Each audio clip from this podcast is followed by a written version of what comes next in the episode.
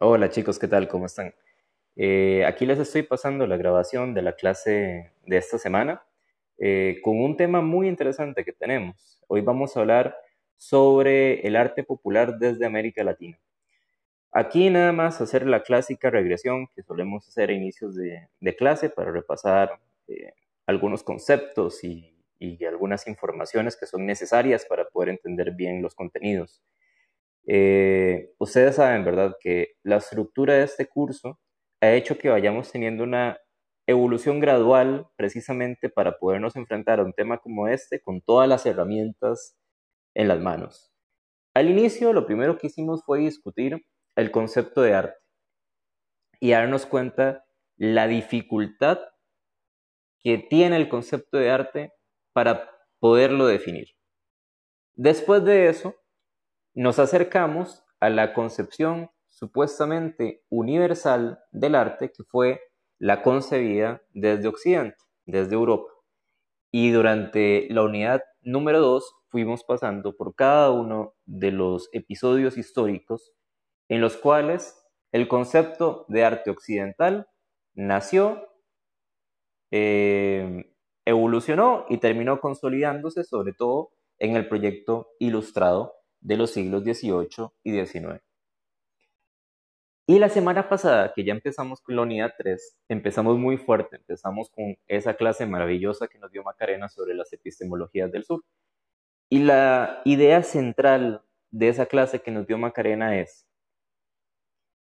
Occidente ha creado o ha generado unos conocimientos que siempre ha creído que son universales y que precisamente en procesos coloniales en los que nosotros estamos del otro lado de la ecuación, nosotros vivimos en zonas que fueron colonizadas, se impusieron estos tipos de conocimiento y se le hizo creer a la gente que eran conocimientos universales.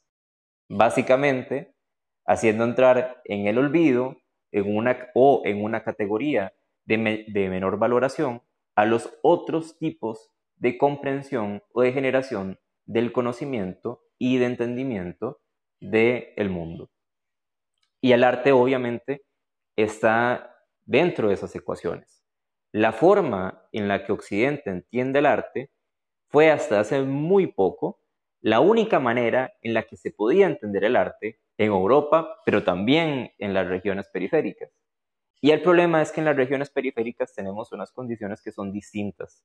Así que si intentamos aplicar este modelo, este sistema eh, occidental, sin cuestionarlo, siempre va a suceder que hay cosas que no van a encajar correctamente. Y eso es un poco lo que sucede con el tema de las artes populares. ¿Qué sucede con el arte popular? ¿Qué sería el arte popular? En el caso del texto que tenemos para esta semana, se, se acerca la teorización sobre arte popular partiendo de experiencias eh, de producciones indígenas y de producciones mestizas campesinas, o sea, muy lejos del modelo académico europeo. Al estar producidas fuera de ese modelo académico europeo, lo lógico sería decir, ok, no son arte, pero como tienen unas características formales coincidentes con las que se produce desde ese modelo, se dice, bueno, el de menos se les puede considerar arte digamos que es arte popular, con toda una denotación de ser un arte menor, de ser un arte con unas características inferiores, y acá es donde se vuelve esto problemático. Y por eso es que el día de hoy vamos a empezar conversando sobre lo que es el arte popular y cómo entender el arte popular desde nuestra geografía. Para eso yo les dejé la lectura de un señor que es súper importante, él se llama Ticio Escobar, es un periodista, escritor, curador, em, teórico del arte paraguayo.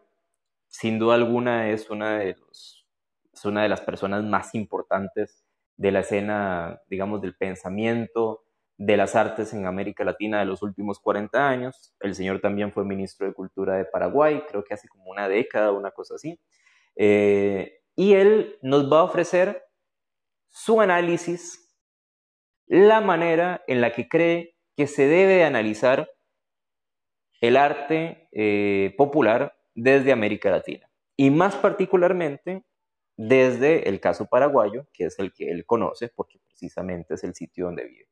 Paraguay específicamente tiene unas características que en cierto sentido son asimilables a Costa Rica.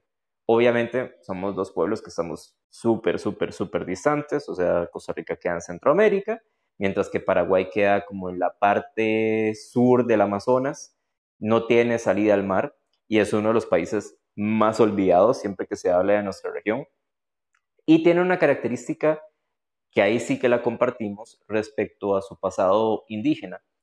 Sabemos que hay culturas indígenas que fueron súper importantes y en el caso de Centroamérica, por ejemplo, tenemos a los mayas, que tuvieron esas, digamos, esas estructuras sociales tan complejas con eh, unas producciones artísticas increíbles y luego pasa que otras culturas indígenas terminan siendo como periféricas y poco referenciadas dentro de, la recuperación un poco de las artes eh, antiguas de América.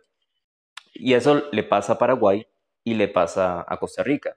Así que casi siempre quedamos por fuera de cualquier discusión que tenga que ver con la producción de arte indígena, etcétera, porque no tenemos una producción que sea tan, tan, tan emblemática para la región como la pueden ser, qué sé yo, las producciones que hicieron los mexicas, las, producciones que hicieron los mayas, las producciones que hicieron los incas, etcétera, etcétera, etcétera. Y también, obviamente, porque en el contexto, em, qué sé yo, geopolítico, no dejamos de ser regiones súper periféricas a las que únicamente quienes estamos interesados en lo que sucede en nuestras regiones somos nosotros mismos. Así que em, Escobar va a proponer cómo analizar el arte popular desde el Paraguay y eso es lo que vamos a ver a continuación. La dificultad inicial con la que se encuentra Escobar es que el tipo se dice, bueno, tenemos unas producciones eh, artísticas propias, tenemos unas producciones indígenas, tenemos unas producciones mestizas, campesinas, pero lo que no tenemos son conceptos de análisis propios, por lo que para poder analizar estas producciones artísticas nuestras, tenemos que echar mano de esta teoría del arte universal, una teoría del arte universal falsa, porque en el momento donde tenemos que aplicarla a nuestras prácticas, eh, a nuestras prácticas de América Latina, usualmente no encaja de la mejor manera. Obviamente esto es consecuencia de una tradición larguísima, larguísima, larguísima, que puede ir desde la colonia y pasar por la época de la República, y uno casi que puede confirmar que en los, 150, en los primeros 150 años de existencia de las repúblicas latinoamericanas tuvimos una dependencia enorme del modelo de pensamiento, conocimiento occidental, y en el caso de las artes, pues no va a ser la excepción. Así que hasta en los últimos 50 años es que hemos encontrado pensadores que ya han empezado a replantearse cómo, digamos, analizar las producciones propias con conceptos propios. En el caso de Escobar, Escobar lo que va a sugerir es esto. Yo no tengo conceptos propios para analizar la producción de arte popular de América Latina.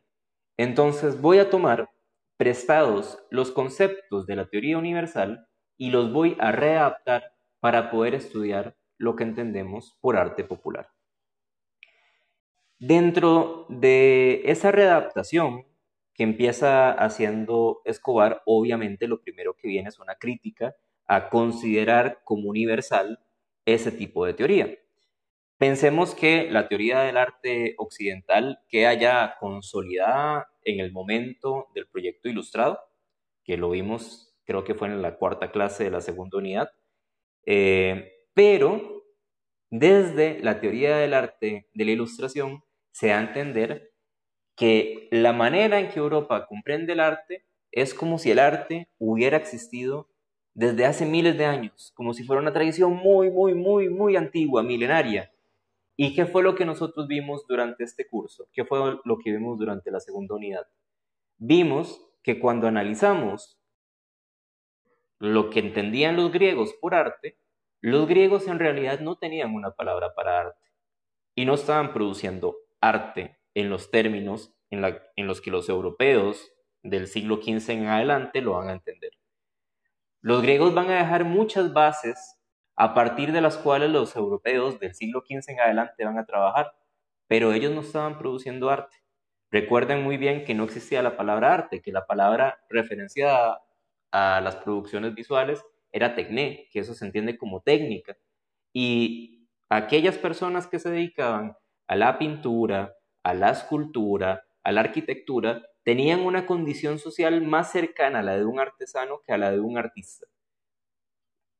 Y ahí se entiende entonces que esta producción supuestamente universal, supuestamente existente casi que desde el origen de los tiempos, es una creación muy reciente producida desde Occidente. Uno de los principales problemas cuando se analiza el arte popular bajo las categorías, no sé, occidentales, universales, ilustradas, pónganle ustedes la etiqueta que prefieran, está en la preponderancia que tiene este campo de la filosofía, denominado como estética, dentro de esta forma de concebir el arte. Porque la estética es lo que va a permitir separar las formas estéticas del resto de funciones que cumple una obra de arte. O sea, nos quedamos únicamente analizando la maniobra formal que recae sobre el objeto plástico o el objeto visual. Y analizamos entonces si el objeto es bello o si el objeto está buscando la armonía formal. Pero no analizamos el resto de funciones que está cumpliendo esa obra. Pensemos en cualquier obra que ustedes quieran del Renacimiento. Casi todas las obras del Renacimiento estaban hechas para eh, colocarse dentro de iglesias católicas europeas. Entonces, no sé, o sea, imaginen que alguien le manda a pedir a un pintor o a un taller eh, una pintura de San Francisco de Asís para colocarla dentro de un altar. Se manda a hacer esa pintura y esa pintura se coloca en ese altar específico de una ciudad que tiene una devoción muy grande por San Francisco de Asís y que permite tanto de una manera pedagógica como una manera educativa que los fieles logren acercarse más a la figura de ese santo y a toda la tradición y a todos los valores del cristianismo. Lo lógico sería que si yo voy a analizar esa pintura de San Francisco de Asís, tenga que pensar en su función social, en su función simbólica, que no pueda pensar únicamente si la obra es bella o si la obra es armónica, sino que tenga que pensar en todas las funciones que está cumpliendo. Y esta es la característica particular que tiene el proyecto, eh, digamos, que tiene la concepción de arte desde Occidente. El poder analizar el arte únicamente desde la parte formal, únicamente desde la parte estética, y alejarnos absolutamente de cuál es la función que está cumpliendo. Y eso incluso lo notamos, por ejemplo, en ese paso que se da entre el Renacimiento y esa época medio monárquica, hasta que llegamos ya a la Ilustración, que es un periodo laico y es un periodo, aparte de eso, antirreligioso, de cómo la obra de arte se va desligando cada vez más de sus funciones sociales y únicamente asume pues esa posición, digamos, como de una espiritualidad superior, si se quiere. Pensemos, por ejemplo, que uno de los principales teóricos eh, de la estética, que fue Immanuel Kant, consolidó la independencia de la forma diciendo lo siguiente. Hay dos tipos de formas, decía él. Tenemos una forma que es la de belleza pura y tenemos otra que es la de belleza adherente. Así que Kant acá lo que se está refiriendo es que la belleza pura es cuando encontramos casi que una obra de arte que no tiene ninguna otra finalidad más que la expresión o la representación de esta belleza pura. Pero si esa belleza estuviera relacionada con una función y esa función fuera incluso más importante que la propia eh, percepción de la belleza de la pieza, pues la, la consideraríamos una belleza adherente y por lo tanto un tipo de arte inferior. Aquí lo que notamos es que en esta época, desde la ilustración y lo que va a desarrollarse durante el siglo XIX, se entiende que el arte está hecho para ser contemplado. Y es como que sacamos a las obras de esos contextos donde cumplían funciones sociales y es como que la obra en ese momento ya puede ser autónoma y ya no depende de ninguna función social. La colocamos en un museo o la colocamos en una galería y tenemos ese momento de contemplación frente a la pieza. ¿Cuál es el problema con esto? Que en realidad ese proyecto de ese tipo de arte donde las formas estéticas son independientes del resto de funciones sociales y culturales para la que fue producida, es un fenómeno muy raro y es una cosa muy, muy, muy particular de cómo entiende Occidente el arte. En la gran mayoría de sociedades no se puede vincular una cosa de la otra las formas estéticas y las funciones sociales y culturales están unificadas, cohesionadas. No se puede hablar de una sin hablar de la otra. Por lo tanto, cuando intentamos analizar el arte popular desde América Latina o el arte popular que se produce en América Latina bajo estas nociones de cómo se entiende el arte bajo esta teoría universal, ilustrados, eh, universal, lo que nos damos cuenta es que esta dualidad, este separar la forma de las funciones, ya es la primera complicación. Y ya vamos a ver por qué. Desde el punto de vista occidental, muy sustentado en muchísimos autores que se basaron en esta concepción que les acabo de explicar de Kant, de esa belleza pura como el máximo de los ideales a los que puede aspirar una producción artística, hace que aquellas producciones que tienen una dependencia de alguna determinada función sean consideradas como inferiores. Entonces, si todo el arte popular producido desde América Latina no puede separar sus formas estéticas de sus funciones sociales y culturales, significa que este sería un arte de segunda categoría. Y es que pensemos que la gran mayoría de las producciones de arte popular en América Latina, y creo que esto es muy evidente en las producciones indígenas, están concebidas para eh, implementarse, si se quiere, dentro de contextos rituales y contextos que llevan un montón de funciones que se mezclan unas con las otras. Hay funciones rituales, hay funciones estéticas, hay funciones religiosas, hay funciones políticas y hay funciones lúdicas, o sea, todo lo que tiene que ver con eh, la fiesta, si se quiere.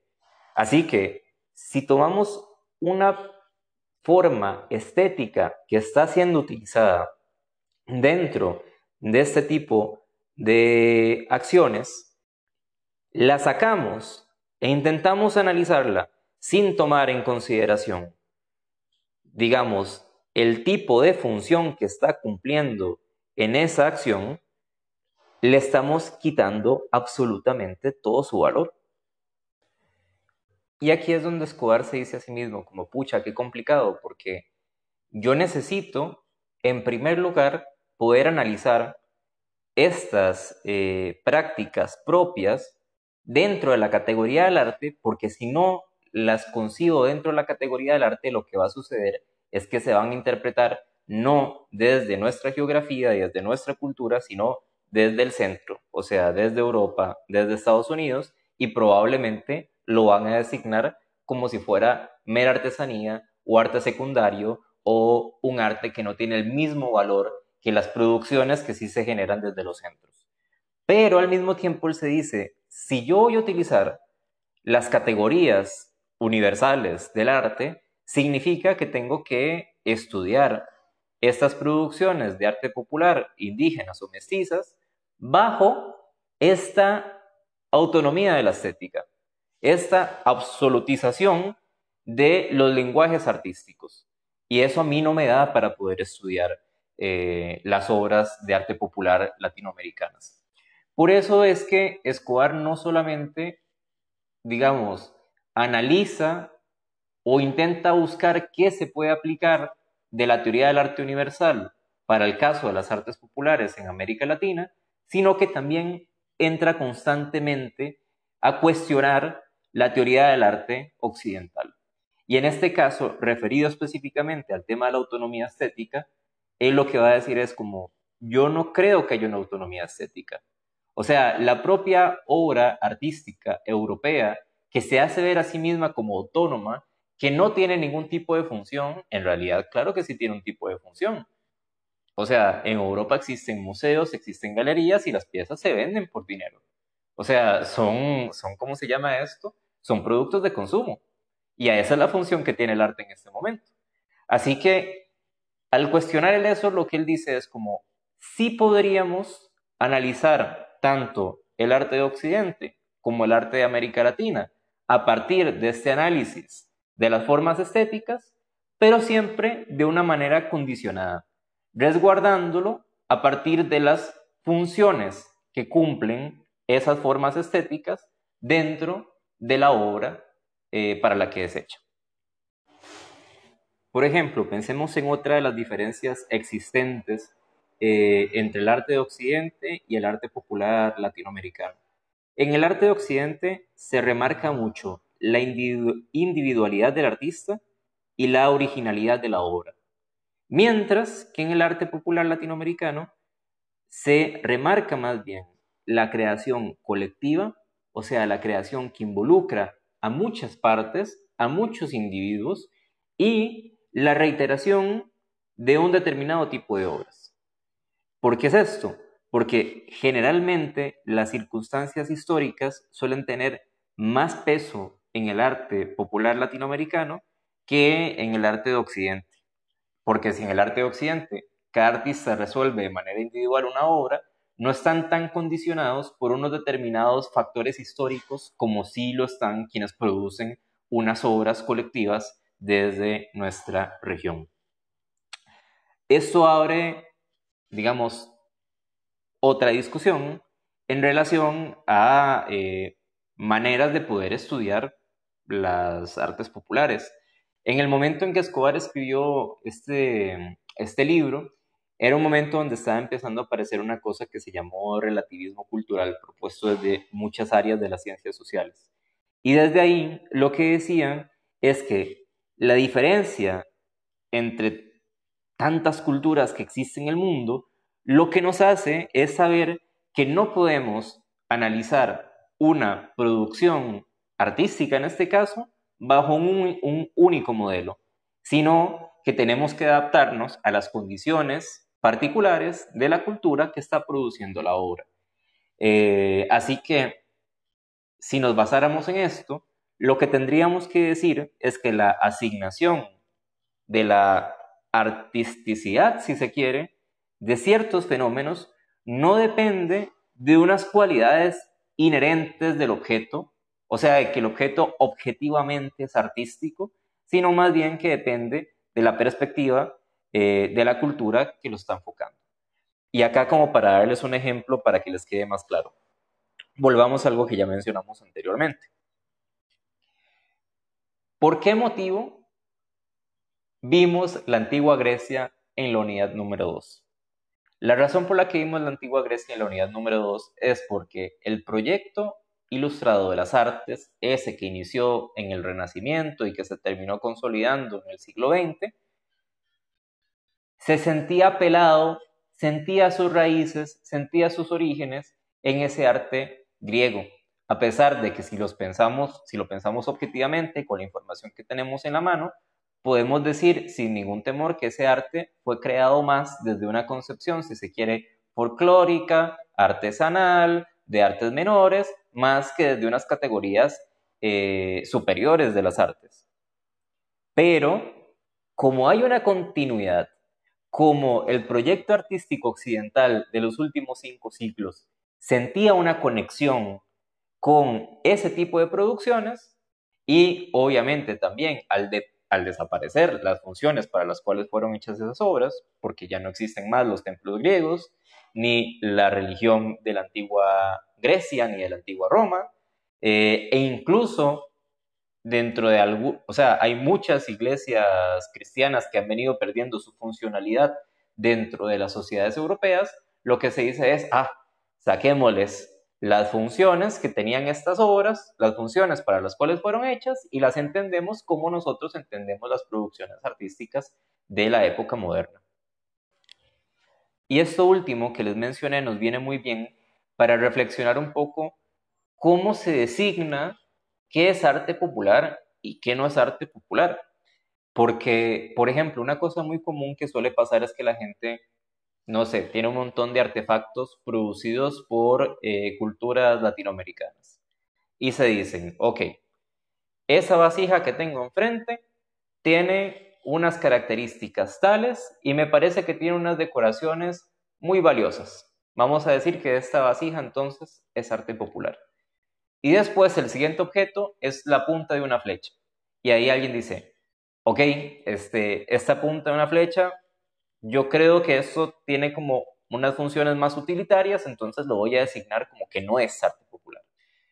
Y aquí Escobar lo que nos dice es, volvemos a caer en la trampa, porque estamos categorizando estos objetos, estas formas, estas prácticas, a partir del pensamiento occidental.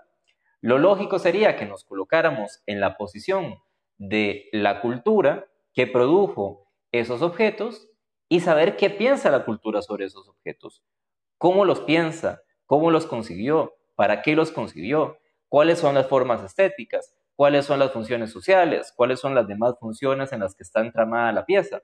Y a partir de ahí es que uno puede ir entonces categorizando y diciendo, mira, esto puede encajar más dentro del concepto de arte popular y tal vez esto no. Y esta es la parte donde Escobar tiene como una especie de diálogo, si se quiere, entre cómo los occidentales han terminado aceptando la existencia de un arte popular que se produce desde la periferia y cómo en ese diálogo, digamos, entre centro-periferia, se han hecho ciertas concesiones para poder aceptar pues las producciones periféricas dentro de la categoría de arte. ¿Cuáles son esas concesiones que se hacen? Por ejemplo, ser ambiguos en lo que se refiere a la autonomía formal, por lo que hemos dicho, las producciones que generalmente se hacen desde América Latina y otras regiones periféricas se entienden casi siempre como una unidad que no separa la forma estética de sus funciones, así que esa autonomía formal aquí y en muchos sitios no está, y a los occidentales les va a tocar vivir con eso, y también tener una tolerancia hacia eh, la originalidad de las obras, porque también es cierto que muchas veces las producciones que se hacen desde las periferias no están buscando que las piezas sean originales. Hay varias culturas indígenas que incluso buscan que las piezas siempre sean idénticas. Así que esa es otra característica que no se comparte y con la que también se va a hacer una concesión. Ahora, ¿dónde parece que es como sí o sí se deben de cumplir estas reglas si quieren que consideremos esas obras como arte? Una, en la soberanía de las formas estéticas, o sea, en la relevancia y en el impacto que tengan esas formas estéticas. Y la segunda, en el genio individual, si se quiere, del el artista. Así que a partir un poco como de esto, es que Escobar se pone a reflexionar entonces sobre el rol que cumple, en este caso, el indígena como un productor artístico. Aquí tenemos que hacer una aclaración muy importante, y es que como sucedía en la antigua Grecia y como sucede en un montón de culturas a nivel mundial, por lo menos los indígenas paraguayos no tenían una palabra para designar algo similar al arte. Así que cuando estas prácticas que vamos a designar como arte popular, los indígenas las están produciendo, no las están produciendo pensando que están haciendo arte. Ahora, eso no quiere decir que cuando los indígenas están produciendo estas obras, no lo estén haciendo apelando a una gran sensibilidad, eh, animados por un impulso expresivo súper notoria y con una decisión muy decidida de representar su propio mundo. Cuando un indígena intensifica y puntúa retóricamente determinados momentos, es ahí donde nosotros encontramos aquel tipo de producción que podríamos denominar arte.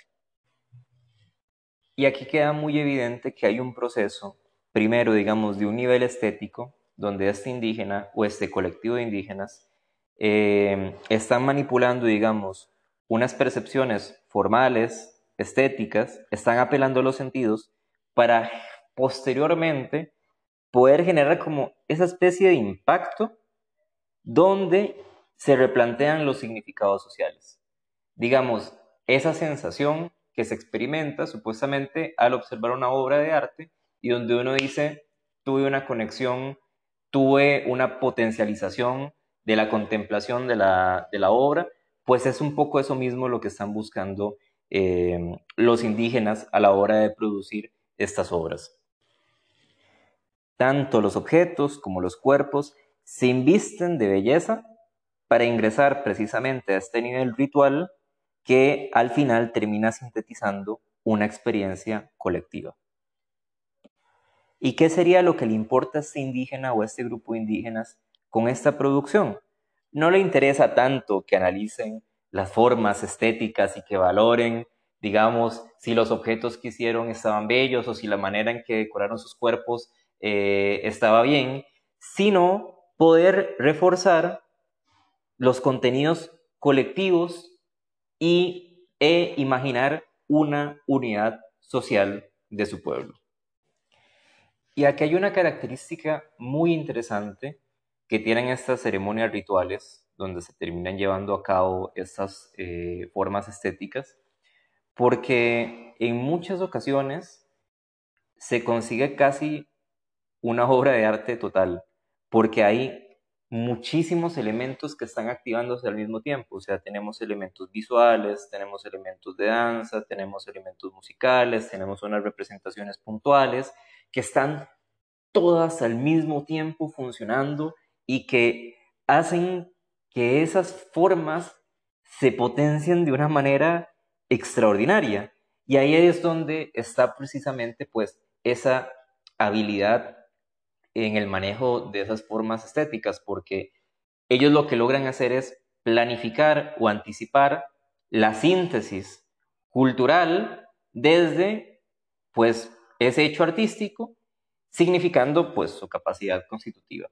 Em, y sí es cierto que hay que mencionar un asunto, y es que una vez que el ritual se acaba, muchas de estas formas Mm, no voy a decir que pierden absolutamente, pero sí es cierto que mucho de su contenido simbólico pues decrece.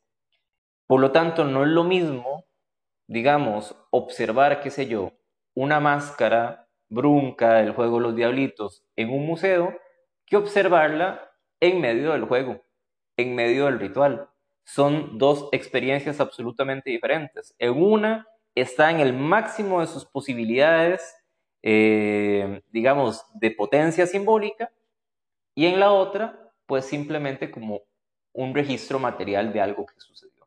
Para darles un ejemplo eh, con otro tipo de, de expresión artística, pensemos, qué sé yo, en el caso de la música. Una cosa es tener, qué sé yo, la composición de la música y la letra de una determinada canción ahí en papel, escrito, que uno lo puede revisar y decir, mira, sí, esta es la canción tal, que el momento en que alguien acciona esa canción y se pone a tocar la música y se pone a cantar. En el momento donde se toca y se canta la música, se produce una cosa extraordinaria que no se puede experimentar únicamente con el registro de las notas y las letras. Es exactamente lo mismo con las expresiones de arte popular indígena. Una cosa es ese registro material y otra cosa es la experiencia de eh, vivir digamos, pues el ritual y de cómo las formas estéticas pues eh, accionan en ese evento. Ok, entonces retomemos un ejemplo que acabo de mencionar, que es el ritual del Cabruk Rock o el juego de los diablitos que desarrollan todos los años el pueblo Boruca en el caso de la región de Boruca, del 30 de diciembre al 2 de enero, y en el caso de Recurré, el primer fin de semana de eh, febrero. Lo que hacen es actualizar un hecho histórico que marcó la vida de este pueblo indígena, que es la victoria del pueblo boruca frente al conquistador español. Se plantea básicamente un ritual que tiene mucho contenido lúdico, mucho contenido de fiesta, también mucho contenido comunitario, en el cual se van a suceder una serie de hechos, digamos, narrativos, dramáticos, en la que estos diablos eh, le dan muerte al toro en el último día de las celebraciones, que metafóricamente esto significa que el pueblo boruca le da muerte al conquistador español y logra defender su cultura. Hay un montón de elementos acá muy interesantes. Primero, si pensamos en lo que tiene que ver con las formas estéticas, hay varias que entran en juego. Por un lado tenemos eh, las máscaras, que es lo que podría acercarse más a lo que se entiende desde Occidente como producción escultórica. Eh, también está la vestimenta. Tenemos elementos musicales, que son bastante importantes. Tenemos elementos de danza y tenemos otras cosas como ya les decía, fiesta, cuestiones comunitarias, cuestiones identitarias, cuestiones históricas, políticas. Y ojo, lo importante no es tanto, o sea, obviamente si hay una relevancia de estas formas estéticas y de que cada diablo lleve la mejor máscara que pueda a la actividad, porque son máscaras y son vestimentas que son impresionantes por presenciarlas. Pero lo que importa es todo el sentido de cohesión social, de unidad que se produce en esos tres días dentro del pueblo boruca. Por ejemplo, hay cuestiones que son esenciales dentro de, este ritual. Una es, en el caso de la celebración que se hace en Boruca, que la celebración empieza el 30 de diciembre, pues el 28 de diciembre, o sea, dos días antes, todos los que van a ser de diablos llegan a la casa del diablo mayor, que el diablo mayor siempre es el señor que tiene, eh, digamos, el señor que tiene la mayor edad. Y llegan a la casa del diablo mayor a dejar donaciones tanto en especie como en dinero para poder preparar la chicha, para poder preparar los tamales y para poder preparar los tres días de, digamos, de actividades y de fiestas que se van a venir. O sea, ahí ya hay un sentimiento no solamente de, ah, yo voy con la máscara y hago el baile y participo de, sino de tener que meterse a ayudar a una actividad colectiva. Y después, el día 30 en la mañana, es cuando se hace una reunión entre todos los diablos y los diablos mayores, o sea, los señores de mayor edad en la comunidad, le recuerdan las reglas a los jóvenes y les dicen, todo bien, esto es lo que va a suceder los próximos tres días, pero recuerden que estas son las reglas que debemos de cumplir. Y hay un respeto, digamos, en esta tradición que se lleva año con año. Así que tenemos que en medio de esta actividad, de esta ceremonia ritual y de estas formas estéticas, se llevan a cabo otro montón de funciones sociales, culturales, etcétera, etcétera, que hacen realmente importante a eh, el juego Los Diablitos. También tenemos el caso de arte popular mestizo, que reitera un proceso bastante similar eh, al del arte popular indígena, pero quizás menos cohesionado. Y esto se justifica en que las culturas mestizas pues han tenido unos procesos históricos más fragmentados. ¿Cuáles son las expresiones más comunes del arte popular mestizo? Podemos encontrar, por ejemplo, objetos de uso cotidiano que están ligados a funciones vitales y quizás los ejemplos más evidentes sean eh, algunas formas estéticas que están conectadas a rituales que son profanos religiosos. Pensemos en el caso de, las fiestas patronales. ¿Qué son las fiestas patronales? Me imagino que la mayoría que vive en una familia católica lo sabrá. Si hay alguien que no, pues explico. En las iglesias católicas, cada iglesia suele tener un santo patrono. O sea, un santo que es el santo de la comunidad y al cual se le debe dedicar una celebración una vez al año. A los santos, antes de la fecha de su celebración, se les reza nueve días antes y el día de la celebración, como el fin de semana posterior a esta celebración, se hacen las fiestas patronales o los turnos. Así que en medio de esta festividad podemos ver tradiciones, por ejemplo, como imágenes, como altares, como procesiones, también puede ser que hayan oraciones propias del pueblo. Eh, no es raro en Costa Rica, por ejemplo, encontrar mascaradas, y aquí las mascaradas son evidentemente una forma estética vemos que no es una forma estética individual. Nadie llega solo vestido eh, demascarada eh, a una fiesta patronal, sino que se llega en colectivo y aparte de eso se llega con una cimarrona o con un grupo musical. Y tenemos juegos, tenemos danza, tenemos baile, tenemos un montón de cosas que están alrededor de, esta, de este ritual profano religioso. Entonces, los casos de este tipo de festividades son los más evidentes donde encontramos expresiones o formas estéticas de arte popular mestizo. Aquí quería mencionarles, ya que les mencioné un ejemplo de arte popular indígena, pues traerles otro ejemplo de arte popular eh, de nuestra región, en este caso del mestizo.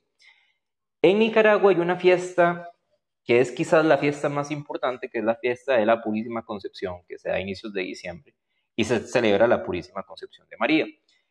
Em, la fiesta procede, o la tradición específica procede de la ciudad de León, donde la Purísima Concepción de María tenía mucha devoción promovida sobre todo por los frailes franciscanos. Se supone que en cada casa había precisamente una imagen de la Purísima Concepción de María y que en la época de la novena todas las familias estaban rezando. Pero llegó el punto donde habían tantas y tantas y tantas familias haciéndole la novena a la Virgen que sucedía que nadie podía ir a la casa de nadie porque todas estaban sucediendo al mismo tiempo. Así que era como una especie de fiesta o de festival, si se quiere, de celebración a la eh, Purísima Concepción. Dentro de esto también surge una frase que quienes tengan, digamos, familia o, conocidos nicaragüenses habrán escuchado, que es una, o sea, es demasiado identitaria Nicaragua, que, dice como, ¿quién causa tanta alegría? Lo dice usualmente el cura o la persona que está dirigiendo la novena, y el resto de personas contestan la concepción de María. Entonces, ¿quién causa tanta alegría? La concepción de María. Em, ¿Qué es lo que termina sucediendo con esto? Que esta, este episodio histórico que les acabo de, mencionar, ese montón de familias leonesas, nicaragüenses, celebrando el novenario a, la Purísima Concepción, pasó poco a poco a convertirse en una festividad que años después se denominaría la gritería. Y la gritería consiste precisamente en la celebración a la Purísima Concepción, donde en todas las casas de León se pone un altar hecho específicamente por la familia de esa casa, y como no da tiempo de que la gente vaya y haga el rezo completo, únicamente se les recibe en la entrada o se les recibe en el vestíbulo de la casa o en el corredor donde está el altar a la Virgen la gente llega, se produce este intercambio de quién causa tanta alegría, la concepción de María, y en eso se reparte eh, una cosa que se llama la gorra. Y la gorra son un montón de juguetes tradicionales y de comidas tradicionales que se le da a todas las personas que visitan ese altar específico. Entonces, la noche de la Purísima Concepción básicamente es salir a visitar la mayor cantidad posible de altares para que uno se lleve la mayor cantidad de comida y la mayor cantidad de juguetes y la mayor cantidad, digamos, de celebraciones particulares que se hacen en el marco de una celebración general. Eh, ese es como un ejemplo súper fuerte de este tipo de producciones de arte popular que se hacen desde eh, nuestra región. Y para finalizar vamos a tocar uno de los últimos temas mencionados en el texto por Escobar, que es digamos, este análisis que él constantemente está haciendo entre la forma y la función como dos cuestiones de un engranaje inseparable para analizar las artes populares, pero en relación con la industria. Y acá podemos echarle un ojo a lo que pasó en Europa en el siglo XIX. Hasta el siglo XIX, Europa había mantenido un sistema de talleres artesanales muy fuerte. Obviamente, cuando una persona quería conseguir una silla, una mesa, una almohada, una camisa un tenedor, no iba a comprarlos a la tienda, sino que iba a comprarlos a eh, el taller, al taller que le hacía específicamente la pieza que esa persona necesitaba para su hogar. Cuando aparece la revolución industrial, muchos de estos talleres desaparecen porque eh, se industrializa la producción y se pueden generar cualquier tipo de objeto hasta objetos, digamos, cualquier tipo de objeto artesanal eh, de una manera industrial y en masa. Acá sucede una cosa muy interesante. Hay muchos eh, teóricos, Escobar menciona algunos, y cómo ellos estudian pues esta producción artesanal generada por la industria, cuáles son estas categorías, ¿verdad? Etcétera, etcétera. Y una, una cosa que se habla es que los objetos artesanales pueden ser objetos bellos, pueden ser objetos expresivos, incluso pueden ser objetos ornamentales, pero que independientemente casi cualquier objeto artesanal puede leerse a partir de sus formas estéticas, de su carácter estético. Sin embargo, casi ningún objeto artesanal, desde la gran mayoría de las concepciones europeas, se puede estudiar mediante, eh, digamos, una concepción artística. O sea, se les considera artesanías, pueden leerse de manera estética, pero no se considera arte. ¿Por qué? Porque es únicamente en momentos muy extraños que una pieza artesanal logra generar un impacto, logra generar una significación poética, una fuerza develadora que le convierte en arte. Cuando eso pasa, perfecto, ahí tenemos una pieza de arte que tal vez fue hecha de un contexto artesano. Acá yo estaba pensando en el caso de un familiar que, mm, em, pues bueno, o sea, compra muchos eh, crucifijos pero ustedes saben que ahorita mismo, si ustedes van a cualquier tienda religiosa, eh, la mayoría de las figurillas que se venden en las tiendas religiosas se hacen con fibra de vidrio en un sistema ultra industrializado y en masa y la verdad es que bastantes de estas figuritas no tienen pues el mejor acabado posible. Pero esta persona que conozco yo, que compra muchos crucifijos, topó con uno que eh, creemos que se produjo en un taller artesano quizás del siglo XIX y se enamoró de la pieza. Encontró pues esa fuerza de veladora, esa significación poética en una misma imagen que había visto un millón de veces, pero que específicamente esa pieza le hacía ver que era una pieza que tenía una categoría superior, si se quiere.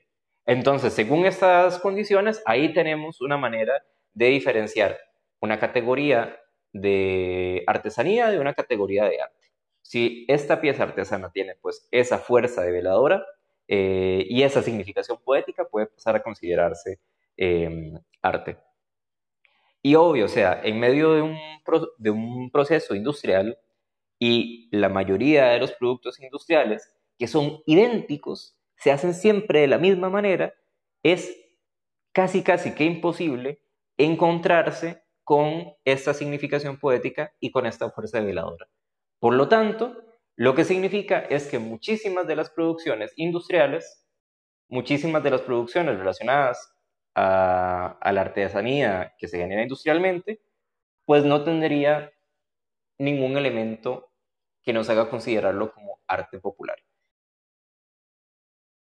Y parece que, o sea, Escobar en este punto del texto es como que da un poco la razón, pero luego él devuelve la pregunta y con esto podemos cerrar porque él lo que dice es, bueno, ¿y cuántas veces no ha pasado que hay obras que consideramos sin ningún problema como obras artísticas porque es un óleo, porque es una talla en madera, porque es una construcción arquitectónica con unos objetivos artísticos detrás, que no genera absolutamente ningún tipo de significación poética ni fuerza de veladora y aún así lo estamos designando como arte.